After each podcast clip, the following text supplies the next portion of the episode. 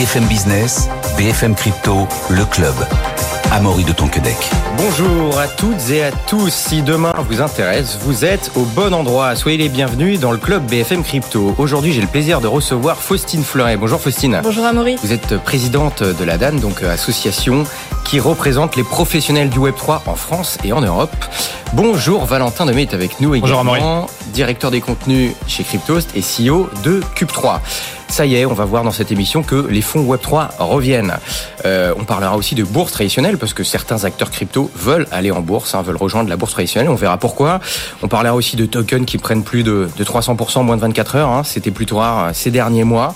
Et aussi, on reviendra sur cette étude de l'OCDE AMF euh, sur le portrait des investisseurs particuliers. On va voir qu'il y a de plus en plus d'investisseurs crypto, mais pas forcément les profils que vous croyez. On parlera de la réforme du marché des paiements et du projet de loi de finances 2024. Donc vaste programme donc, mais on commence tout de suite avec Valentin.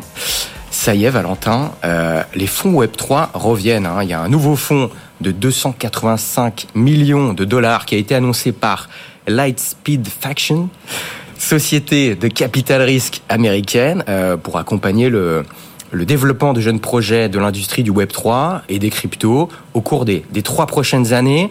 Euh, comment expliquer ce retour, Valentin euh, Est-ce que c'est pas tout simplement parce que le marché reprend des couleurs Déjà, je suis un peu triste parce que vous piquez mon accent anglais. Je pensais que j'aurais la primeur de le tester en anglais. Bah, faites-le, faites-le. allez-y. Non, non, je vais du coup Non, pas m'y risquer bon. puisque vous l'avez fait pour moi, Maurice. Ça me fait très plaisir.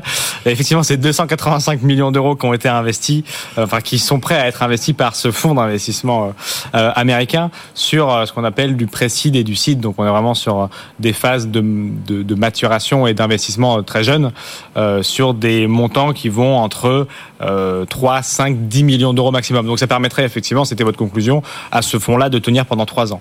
L'objectif, c'est de financer du coup bon nombre de startups. En vérité, ce fonds avait déjà commencé à le faire un petit peu avec de très beaux projets à son actif. J'en citerai un seul puisqu'on l'a déjà cité sur ce plateau. C'est Lens Protocol, ce fameux réseau social décentralisé qui était notamment porté euh, par les euh, fondateurs de AAV, l'un des plus gros protocoles de la finance euh, décentralisée.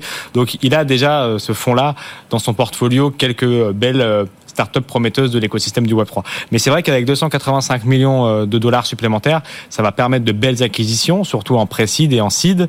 Et euh, ça va dans le sens de ces dernières semaines, avec la reprise des cours des actifs numériques. Oui, euh, les fonds d'investissement sortent du bois. Alors, ils n'ont pas fait leur levée en, depuis euh, euh, trois semaines. Ça fait longtemps qu'ils avaient ça euh, dans un coin qu'ils attendaient un bon narratif pour sortir du bois et annoncer justement de nouveaux investissements potentiels. On a d'autres fonds de 100, 200, 300 millions qui se sont mis. Alors là, les investissements, ils ont déjà été faits et l'annonce arrive maintenant ou alors ils commencent à être faits maintenant? Ils ont relevé pour ce fonds-là, donc ils ont refait un tour de table avec une nouvelle capacité d'investissement. Ils avaient déjà fait avec un premier tour de table certains investissements, dont euh, celui de Lens Protocol et quelques-uns euh, qui sont assez stratégiques également. Donc là, il y a vraiment deux nouveaux. Alors c'est pas les seuls, encore une fois, on a on a entendu euh, entre 6 et 700 millions d'euros d'investissement dans ce qu'on appelle le Web 3, l'intelligence artificielle, les technologies blockchain. Là, celui-ci, ça serait vraiment plus visé Web 3, hein, c'est 285 millions d'euros, donc ça serait vraiment important pour l'écosystème. Ça permettra, là aussi, dans un dans un environnement qui repart un peu à la hausse, mais qui est pas non plus euh, totalement reparti dans un bull run, de financer l'innovation. Alors, ça sera l'innovation un peu plus américaine qu'européenne, puisque c'est un fonds américain, mais ça permet quand même de financer des startups aux très jeunes, de, de très jeunes pousses et donc prometteuses. Et au-delà de ce fonds, il y a une tendance quand même globale. euh, On vo- on voit qu'au niveau international, entre guillemets, au au niveau des États-Unis qu'en Europe, en France, est-ce qu'on voit que les fonds reviennent globalement? Oui. Ou alors ça, c'est un cas isolé? Non, c'est pas un cas isolé. Effectivement, on a déjà entendu ces dernières semaines deux, trois autres fonds faire euh, des mouvements euh, similaires avec euh, des enveloppes qui sont pas anodines, qui sont de plusieurs dizaines, centaines de millions d'euros, euh, soit exclusivement réservées au Web 3, soit euh, duquel la part du Web 3 est la plus importante du fonds. Donc euh, non, c'est un très très bon signal et encore une fois, ça permettra de financer des jeunes pousses. On commence et on en parlera tout à l'heure avec des entreprises qui veulent rentrer en bourse à avoir des stades de maturité beaucoup plus importants, mais l'innovation vis-à-vis de la réglementation dont on parlera aussi tout à l'heure, elle continue de se construire. Donc à, avoir des investisseurs qui achètent des titres de bourse cotés, que ce soit en Europe ou en Asie, comme on va le voir tout à l'heure, c'est une chose. Continuer de financer des jeunes startups avec 5, 10, 15 millions de dollars euh, pour l'amorçage de ces projets-là, c'est tout aussi important. Et c'est euh, un très bon signal de voir que les fonds d'investissement qui visent cette catégorie d'entreprise continuent de fleurir. C'est très bien pour l'innovation. Faustine, Faustine Fleuret, en tant que présidente de la DAN, ça, doit- vous donner le sourire. Ça, c'est euh, une bonne nouvelle. C'est quoi? C'est un aboutissement du travail que vous faites maintenant depuis plusieurs années? Comment vous voyez euh, cette, cette chose, hein, c'est-à-dire tous ces fonds Web3 qui reviennent sur le marché? Alors certainement déjà les efforts de pédagogie de l'ensemble du secteur, l'association, mais pas uniquement, les acteurs eux-mêmes, sur ce que sont euh, les opportunités de Web3, qui sont les acteurs, euh, ont certainement permis euh, à ce que des nouvelles opportunités pour des investisseurs finalement se révèlent. Et effectivement que c'est un problème que l'on lève, soulève depuis très longtemps. On en avait notamment fait part dans le cadre des élections présidentielles dans notre manifeste, où l'une des problématiques que l'on remontait, c'était le manque d'investissement et en particulier sur les jeunes pousses qui sont quand même le terreau euh, majoritaire euh, du Web3 aujourd'hui, ce manque d'investissement en Europe euh, qui forcément limite la capacité à ces startups notamment de se développer et en particulier quand la pression réglementaire et donc l'anticipation des coûts de conformité s'accentue sur ces acteurs. Donc effectivement une bonne nouvelle, même si on préférerait que ça se passe plutôt en Europe. Et eh ben là, on parle des investisseurs professionnels via qui investissent enfin, via via des fonds. Et là, on va s'intéresser tout de suite aux investisseurs particuliers parce qu'on en parlait notamment euh, hier dans cette dans cette émission. L'OCDE a publié pour euh, l'AMF une étude qui dresse justement le portrait de ces nouveaux investisseurs particuliers français. Et il y a des données intéressantes euh, en ce qui concerne les investisseurs qui, qui investissent dans, dans, dans, la crypto, dans le Web 3. Euh, étude qui confirme d'ailleurs les chiffres que vous, avec la DAN, vous, y avez, vous aviez publié il y a quelques mois, en partenariat avec euh, KPMG et l'Institut Ipsos, qui fait un peu un double état des lieux, hein, euh, celui de l'adoption des cryptoactifs par les utilisateurs et celui de l'industrie Web3 en Europe. Comment vous voyez euh, cette étude, Faustine? Effectivement, on s'est plutôt réjoui et intéressé aux conclusions de l'OCDE pour l'AMF sur euh, les nouveaux euh, types d'investisseurs. Euh, on s'est également réjoui de voir que l'étude était citée, l'étude de l'ADEN était citée dans ce rapport pour rappeler qu'aujourd'hui, on a près de 10% des Français qui détiennent des cryptoactifs. Et effectivement, les conclusions de notre étude et de celles de l'OCDE sont cohérentes, notamment concernant le profil des investisseurs français, à savoir des personnes un peu moins de 35 ans, majoritairement des hommes euh, type CSP+, dont le comportement n'est pas celui peut-être que l'on peut s'imaginer de trader fou, mais au contraire d'un investisseur euh, plutôt raisonné, euh, plutôt prudent. On voit que ce ne sont pas des acteurs qui vont mettre déjà tous leurs œufs dans le même panier. Il y a beaucoup de diversification qui est faite puisqu'on voit, on l'avait mis en, en exergue dans notre étude, 80% des Français qui détiennent des cryptos ont aussi un investissement dans un autre support financier, ce qui est confirmé dans l'étude de l'OCDE. On voit qu'ils sont effectivement aussi euh, raisonnable quant au montant investi. Euh, on avait montré que la grande majorité investissait moins de 10% de leurs revenus, ce que confirme l'OCDE avec euh, un comportement plutôt de bon sens associé à la diversification et, et des volontés d'investir pour un peu mieux connaître ce qu'est le Web 3, ce que sont les opportunités et pas forcément la recherche de l'argent facile comme, comme on pourrait le croire.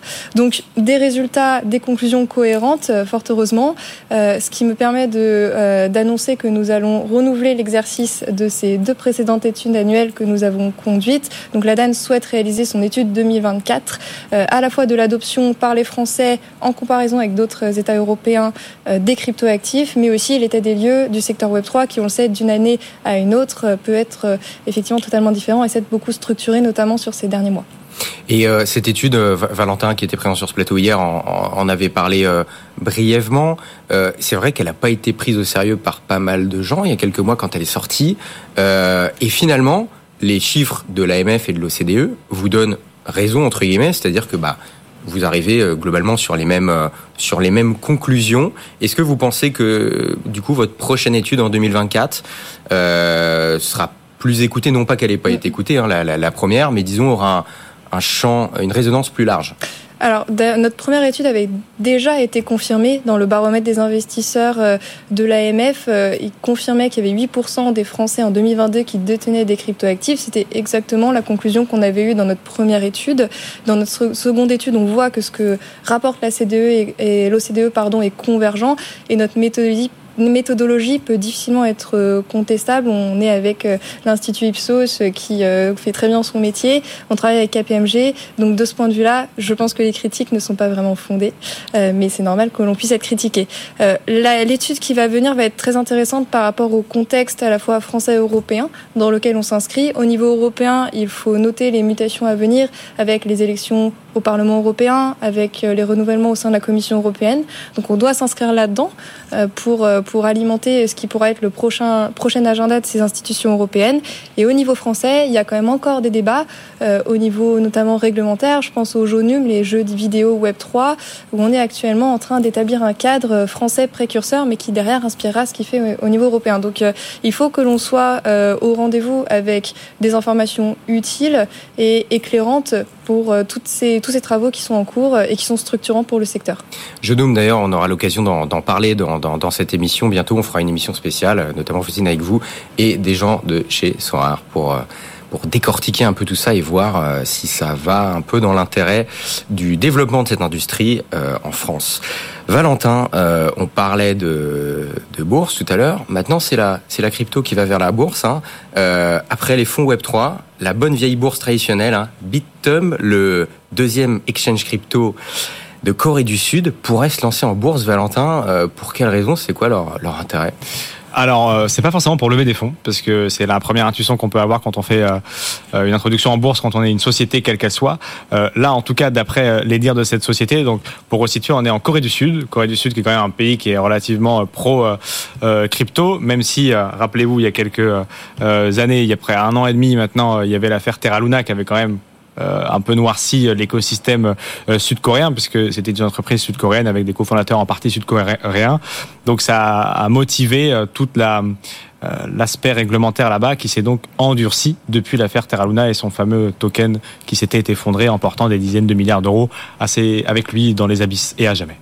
Maintenant, ce qui se passe, c'est qu'effectivement, on vient chercher plus de transparence. Il y a deux grosses euh, plateformes euh, en Corée du Sud, mais, mais effectivement, BitHub euh, va chercher l'entrée en bourse, contrairement à, d'autres plateformes qui ne vont pas faire ce choix-là, pour apporter plus de transparence. On a aux États-Unis Coinbase qui l'a fait, au Nasdaq, il y a là aussi maintenant une bonne année et demie, si ce n'est plus, et ça a apporté effectivement plus de transparence parce que tous les chiffres donc, doivent être publiés. Et la SEC surveille ça particulièrement euh, tout ce qui touche euh, à la crypto. Et là, c'est au Kosdaq que ça va être listé, un peu le Nasdaq, l'équivalent voilà, du Nasdaq en Corée du Sud, et ça sera très intéressant de voir un peu la la, la, la tournure que ça prend parce qu'aujourd'hui c'est Hubbit qui est au, en Corée du Sud et qui est même utilisé d'ailleurs par certains de nos compatriotes et en Europe par certains de, de des clients euh, qui souhaitent acheter de la crypto-monnaie et qui drive plus de 80% des parts de marché euh, en Corée du Sud.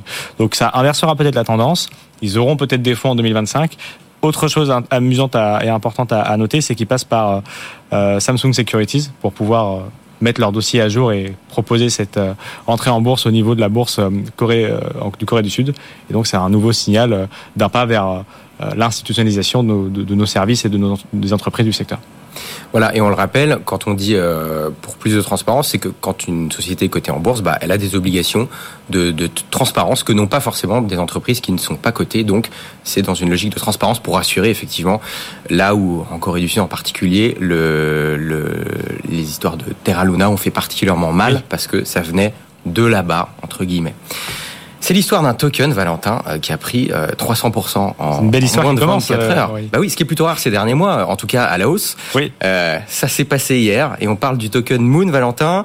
Moon qui est le token communautaire du site web américain Reddit, un token qui n'avait plus vraiment d'utilité et qui en retrouve une. Qui en retrouve une, et effectivement, qui euh, fait partie d'une des plus grosses plateformes euh, du monde euh, en ce qui concerne la création de contenu. On n'utilise pas forcément beaucoup Reddit en Europe et en France, mais aux États-Unis, c'est extrêmement utilisé. C'est peut-être même plus utilisé que on Twitter. peut rappeler, rappeler, ce qu'est Reddit en gros parce que c'est un forum communautaire si on veut faire très simple, c'est-à-dire qu'effectivement vous pouvez euh, tous les jours euh, créer euh, un, un, sujet sur ce forum-là, les gens peuvent y participer, vous pouvez voter pour les réponses les plus judicieuses et en fait c'est un truc tellement énorme qu'il y a tous les sujets du monde possibles là-bas et que tout le monde, enfin énormément de gens ont un compte, tout comme nous on a un compte Twitter et on y va tous les jours. donc ils ont créé un token au départ. Ils avaient créé un token, effectivement le token Moon, deux tokens en vérité, mais un seul qui servait à quelque chose réellement, qui était le token Moon, ils l'avaient appelé de cette manière-là. Il y a quelques temps maintenant, ils l'avaient laissé tomber parce que bear market, parce que perte d'intérêt des investisseurs et, et perte d'intérêt des utilisateurs de Reddit. En vérité, ce qui s'est passé derrière, c'est que depuis quelques jours, ils ont décidé euh, euh de réduire euh, l'inflation du token, de même supprimer une partie de ces tokens. Donc ils les ont ce qu'on appelle dans l'écosystème Burn, Web3 comme on dit. burn, exactement. Ils les ont brûlés, donc ils les ont en fait envoyés à une adresse inexistante pour que personne ne puisse les récupérer, réduire un- ainsi euh, euh, une partie de la capitalisation. On est passé de 126 millions de tokens à 83,2 millions de tokens, donc c'est quand même assez conséquent. Et surtout, ils ont relancé tout le système euh, d'attractivité du token et de la plateforme, puisque ce token était distribué à l'origine aux personnes qui euh, participaient le plus à Reddit, c'est-à-dire qui euh, avaient le plus de euh, votes sur leur post, qui avaient le plus de d'entraînement de la communauté vis-à-vis de- des sujets qu'ils traitaient, et donc pour les pour les rémunérer ou en tout cas pour les récompenser, on leur versait un petit peu de tokens. Donc tout ça, ça va repartir sur une capitalisation qui est beaucoup plus réaliste, sur un token qui est de moins en qui n'est du coup plus créé à l'infini et qui a même réduit sa supply. Donc ça a relancé l'intérêt des investisseurs. Encore une fois, on parle sur Reddit d'un des plus gros sites euh, du monde euh, sur lesquels les Américains vont et d'autres dans ce monde tous les jours poster des informations. Donc en termes de part de marché, il y avait quelque chose à faire et ce token communautaire qui n'avait plus d'intérêt en retrouve un et effectivement euh, retrouve l'intérêt des investisseurs puisque ce token a pris 300% en 24 heures. Tout à fait. Eh bien, on va suivre tout ça, mais soyez prudents sur les marchés. On le dit souvent parce que ce qui monte vite peut aussi descendre très très vite. Faustine, on retourne en France. On va parler de du projet de loi de finances 2024. Euh, Il y a des liens avec le Web 3. Pourquoi l'écosystème Web 3 le regarde-t-il de près? Alors, le projet de loi de finances euh, permet d'établir le budget et les dépenses de l'État pour l'année à venir.